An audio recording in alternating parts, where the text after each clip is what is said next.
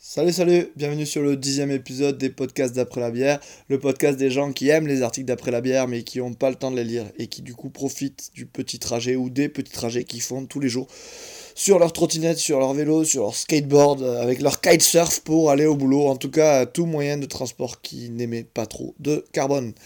N'oublions pas, le climat c'est la troisième guerre mondiale.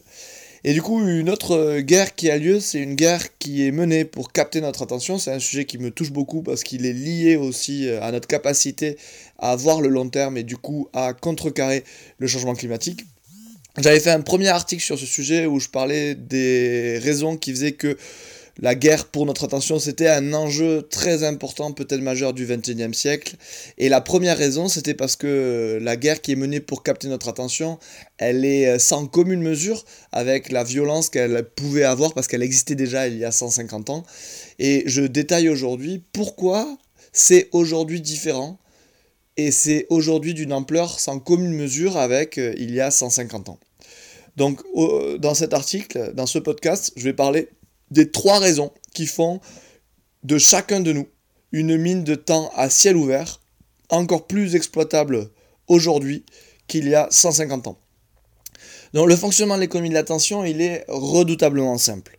Le constat de base, c'est que dans un monde où l'information est une ressource surabondante, ce qui devient rare et donc précieux, c'est ce qui consomme cette information. Qui consomme l'information dans notre monde? Ben nous, au travers de notre attention. C'est elle qui est par conséquent précieuse et monétisable aujourd'hui. Notre attention, d'où le terme économie de l'attention. Malgré toutes les tentatives, personne n'est jamais parvenu à une définition aussi limpide que celle du patron de TF1 qui disait en 2004, en parlant du métier de sa chaîne, ce que nous vendons à Coca-Cola, c'est du temps de cerveau humain disponible. Eh bien l'économie de l'attention, c'est ce concept-là, mais appliqué à un pan encore plus large de l'économie la plupart des entreprises, qu'elles soient grosses ou petites, pour vendre leurs produits et donc survivre, doivent à un moment ou à un autre capter notre attention. Que ce soit pour se faire connaître ou bien pour nous donner envie d'acquérir la nouvelle gamme du truc bidule, machin, chose qui rendra à coup sûr notre vie fantastique. Et dans un monde qui croule sous des avalanches continues d'informations, toutes les entreprises sont dans les starting blocks et tous les budgets sont bons pour capter cette si précieuse attention. Il faut à tout prix la capter avec ou sans notre consentement, car 1.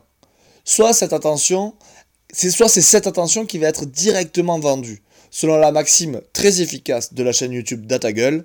Si c'est gratuit, c'est que vous, c'est que vous êtes le produit.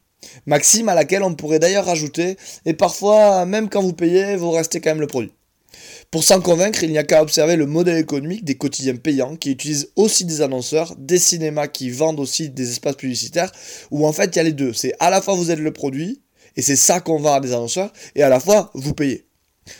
Deux, soit c'est cette attention qui va ensuite provoquer l'achat. Donc dans les deux cas, en fait, il faut à tout prix la capter. Soit parce que c'est ça qui va être directement vendu, soit c'est parce que cette attention va ensuite déclencher l'achat. Mais en fait, on peut se demander, est-ce que ça n'a pas toujours été le cas? Quelle différence entre aujourd'hui et hier lorsque le quotidien Le Siècle, pour attirer, fidéliser et capter l'attention des lecteurs, publiait des romans feuilletons, comme Les Trois Mousquetaires par exemple, et où du coup tous les lecteurs rachetaient le nouveau, la nouvelle version pour avoir l'histoire des Trois Mousquetaires, savoir ce qui était arrivé à D'Artagnan, et en fait, on capte notre attention grâce à ce feuilleton, de la même manière qu'on capte notre attention grâce à des feuilletons, des histoires aujourd'hui, des mécanismes aujourd'hui.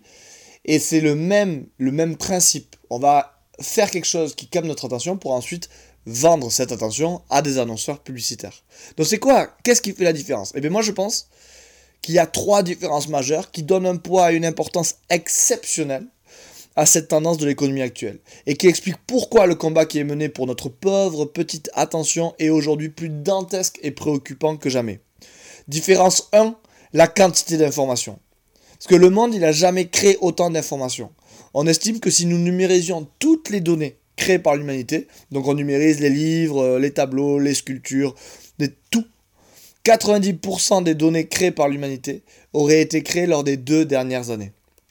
Dans le même genre, on peut noter que si on, nous continuons, continuons sur les mêmes tendances, chaque terrien produira en 2020 1,7 mégaoctets de données toutes les secondes. Si vous demandez par quel miracle cela est possible, 1,7 mégaoctets de données toutes les secondes par terrien, il y a une tentative d'explication qui est faite par euh, euh, un groupement qui s'appelle Data Never Sleeps. Vous avez l'image sur le blog et en gros ça récapitule un peu euh, chaque minute de chaque jour qu'est-ce qu'on envoie et qu'est-ce qu'on s'échange d'informations. Alors ils ont les chiffres, combien de posts Instagram on fait, combien de conversations Skype on a, combien de swipe Tinder on fait, combien de textes on s'envoie, combien de vidéos YouTube on regarde.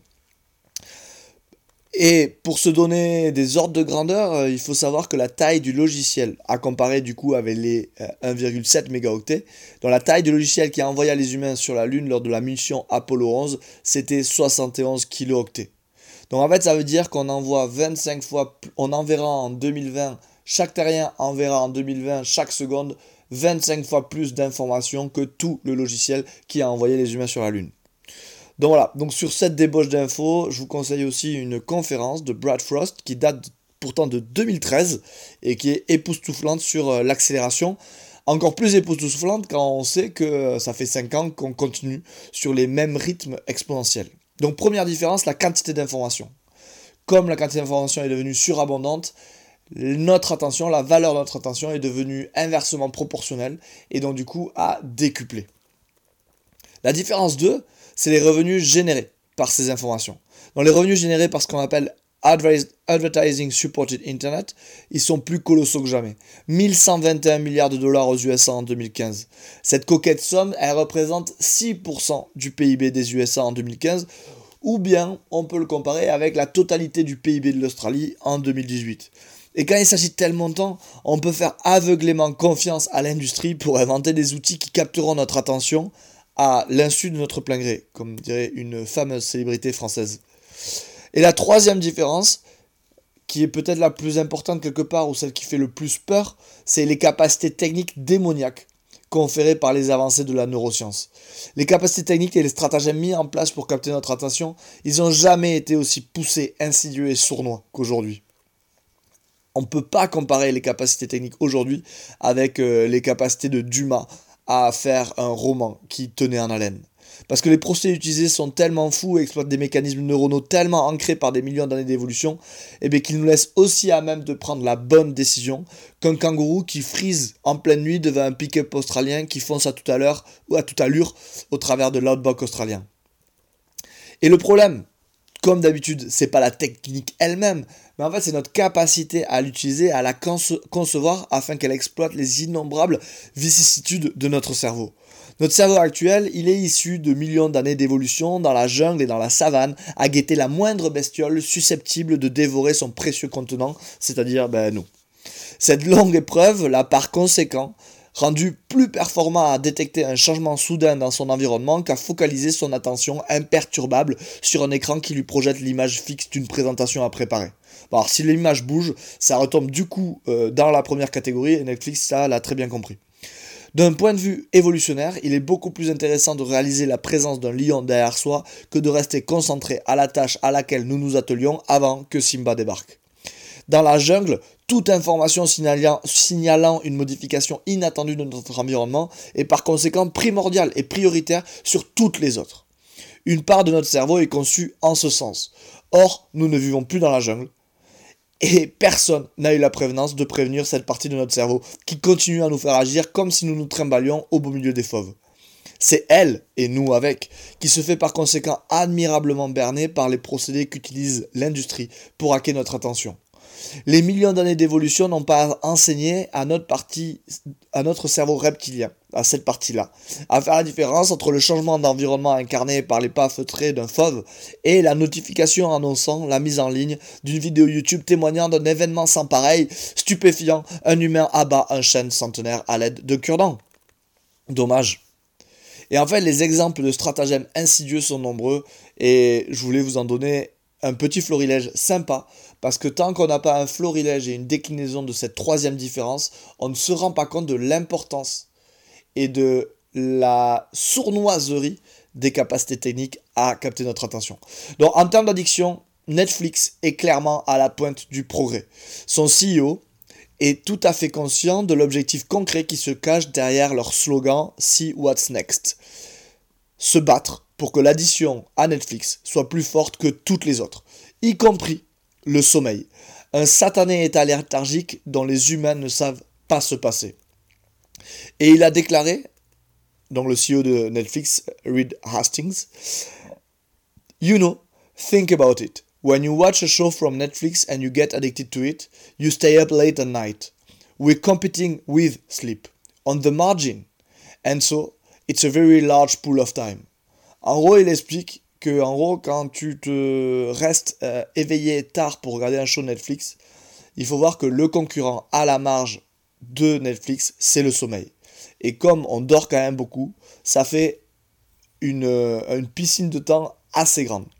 Et du coup, il s'y attaque. Et donc, quand on se retrouve complètement défoncé un lundi matin parce qu'on a regardé des épisodes Netflix jusqu'à 2 ou 3 heures du matin, c'est pas parce que notre libre arbitre a choisi de regarder un show jusqu'à 2-3 heures du matin. C'est parce que Netflix a voulu et a tout fait pour que vous restiez tard la nuit à regarder un show Netflix.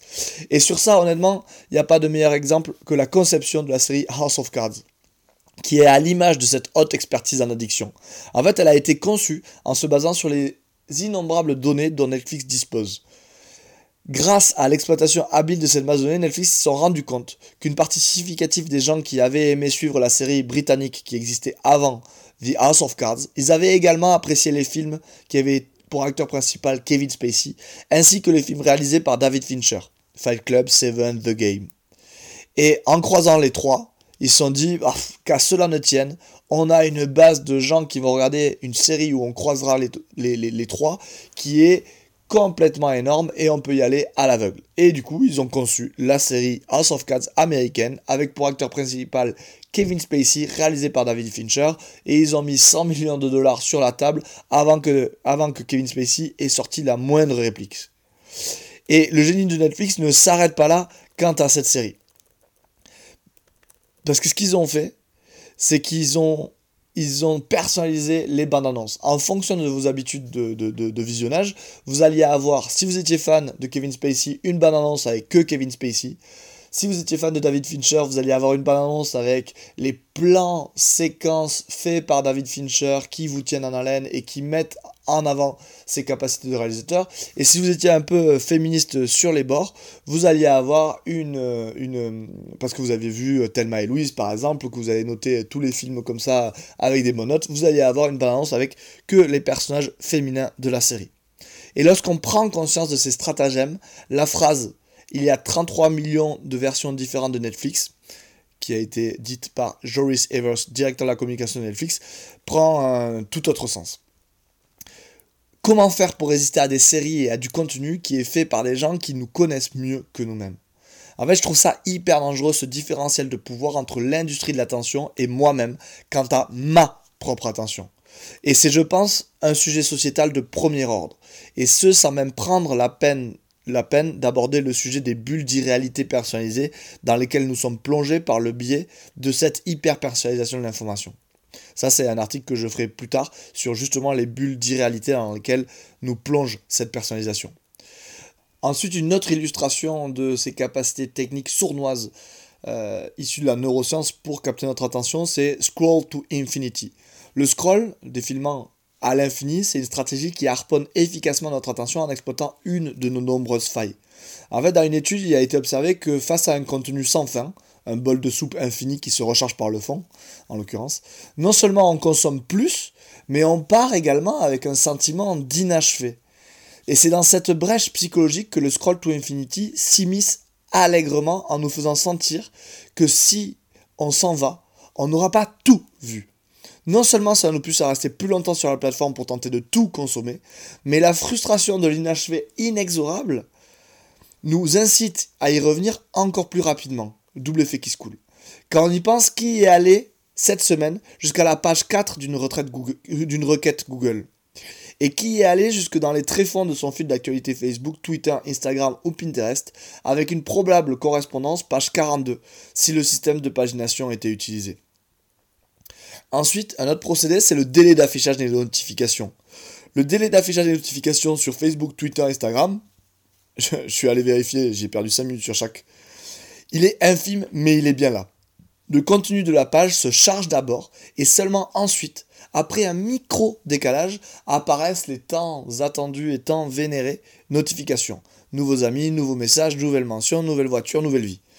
Et non, il ne s'agit pas d'une malencontreuse coïncidence qui aurait orienté toutes les pipes du développement informatique vers la partie chargement de la page de tous les réseaux sociaux. Ce délai, il fait partie du design de ces plateformes et son objectif est de déclencher en nous un sentiment d'incertitude. Va-t-on gagner ou pas? Combien?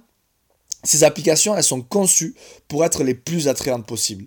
Elles sont pensées pour avoir sur nous le même pouvoir de corruption de notre libre arbitre qu'une machine à sous ce chargement de la page qui prend un certain temps et qui, en tout dernier, affiche les notifications, ce n'est pas le Wi-Fi qui galère, c'est les rouleaux de la machine à sous qui tournent devant nos yeux en manque de reconnaissance numérique. Ensuite, on a aussi les badges de notification. Vous savez, les badges de notification rouges qui se situent en haut à droite des icônes d'application et qui se sont répandues cette dernière décennie comme la grippe dans une boîte de nuit libertine. Il est intéressant de s'apercevoir que l'ancêtre du badge rouge, c'était justement les notifications Facebook dont on a parlé dans l'exemple précédent. Et il fut un temps où les notifications rouges n'existaient pas. Vos notifications étaient discrètement suggérées par un simple chiffre entre parenthèses. Et à l'époque, la cohérence de la charte graphique de Facebook était plus importante que les neurosciences. Et puis finalement, avec le rouge, ça fonctionnait quand même 100 fois mieux. Donc bon, on a rangé la cohérence graphique d'un côté, et puis on a pris quand même l'efficacité économique de captage de l'attention. Et du coup, c'est absolument pas un hasard si les badges ont connu leur essor grâce à, la couleur que nous associons depuis des millions d'années et pour des raisons encore discutées au danger. Ensuite, vous avez le vu à 3h45, le démon parmi les démons euh, selon moi. Dans les applications de messagerie, on a vu apparaître il y a quelques années les vues à 5h32, puis truc, truc is typing. Et ça a fait un vrai ravage dans nos habitudes numériques. Le débarquement de, ces accusés de réception numérique, il a donné naissance chez nombre d'entre nous à l'habitude de ne pas ouvrir les messages auxquels nous savons que nous ne voulons pas répondre instantanément. Quoi de mieux pour ne pas subir l'injonction à la réponse instantanée sans pour autant vexer notre interlocuteur que de ne pas ouvrir le message? Tant que le message n'est pas lu, le compte à rebours de la réponse trop tardive n'est pas déclenché. Mais plus vicieux encore est le fait de savoir que votre interlocuteur est en train de taper. Cette information, elle nous met dans la même situation, encore une fois, qu'une machine à sous. On sait qu'on va recevoir un message, mais on ne connaît pas encore sa teneur, ou sa longueur, ou son importance. On est comme suspendu aux lèvres d'un interlocuteur numérique qui se fait désirer, désirer et du coup, ben, on est toujours capté, notre attention est toujours captée. Et là, on se dit, peut-être qu'elle va me déclarer sa flamme au beau milieu de notre échange sur le pesto biologique. Elle me l'a pas dit encore, mais là, je pense que ça va arriver. Et du coup, on est happé, on est suspendu, on est bloqué. Enfin, il y a la lie des stratégies, des stratégies numériques, visant non pas à nous inciter à faire ou à regarder des contenus, mais à nous tromper dans une option ou un choix que nous n'aurions même pas voulu faire. La stratégie est tellement sournoise qu'elle en est ridicule et je pense à terme euh, inopérante. Mais on ne peut pas passer à côté et on ne peut pas ne pas la citer. On ne peut pas mentionner le fait qu'il est quasi impossible de supprimer son compte Amazon sans avoir l'impression de jouer une partie de Go contre AlphaZero. Pour finir, de vous convaincre que surfer sur Internet en 2019, c'est quand même avancer en terminé, une âme charitable s'acquitte de la tâche sisyphéenne de lister les pires de ces procédés-là qu'on appelle dark pattern, interface truquée, de la toile et bien plus encore. Vous pouvez aller voir, ça s'appelle Stop calling these dark design patterns or dark UX. These are simply a, whole, a fucking whole design. un truc comme ça. En conclusion, du coup, euh, c'est ça les trois différences. La quantité d'informations, les revenus générés et les capacités techniques démoniaques. C'est ces trois différences qui donnent à ce problème de l'économie de l'attention aujourd'hui bien plus qu'hier son importance capitale. Or, on doit absolument gagner la lutte pour la souveraineté de notre attention si nous voulons nous donner la chance de gagner la guerre dans laquelle nous sommes déjà plongés sans vraiment le savoir. La guerre contre le changement climatique et pour la survie d'une société dans laquelle nous aimerions tous vivre. J'en ai parlé la dernière fois, Climate is World War III. Et je vous laisse sur une citation de François Bégodeau, qui disait dans son dernier Thinkerview Tous les jours, la lutte quotidienne et concrète, c'est une lutte pour le temps. L'émancipation, c'est arracher du temps à soi, au temps préquadrillé par la société. Sur ce, je vous laisse. Si vous voulez les sources de cet article, de ce podcast, allez les voir. Ils sont, euh, ils sont sur SoundCloud et euh, sous, le, sous l'article sur Après la bière. Bonne lecture, bonne attention, concentrez-vous, paix et santé. Allez, salut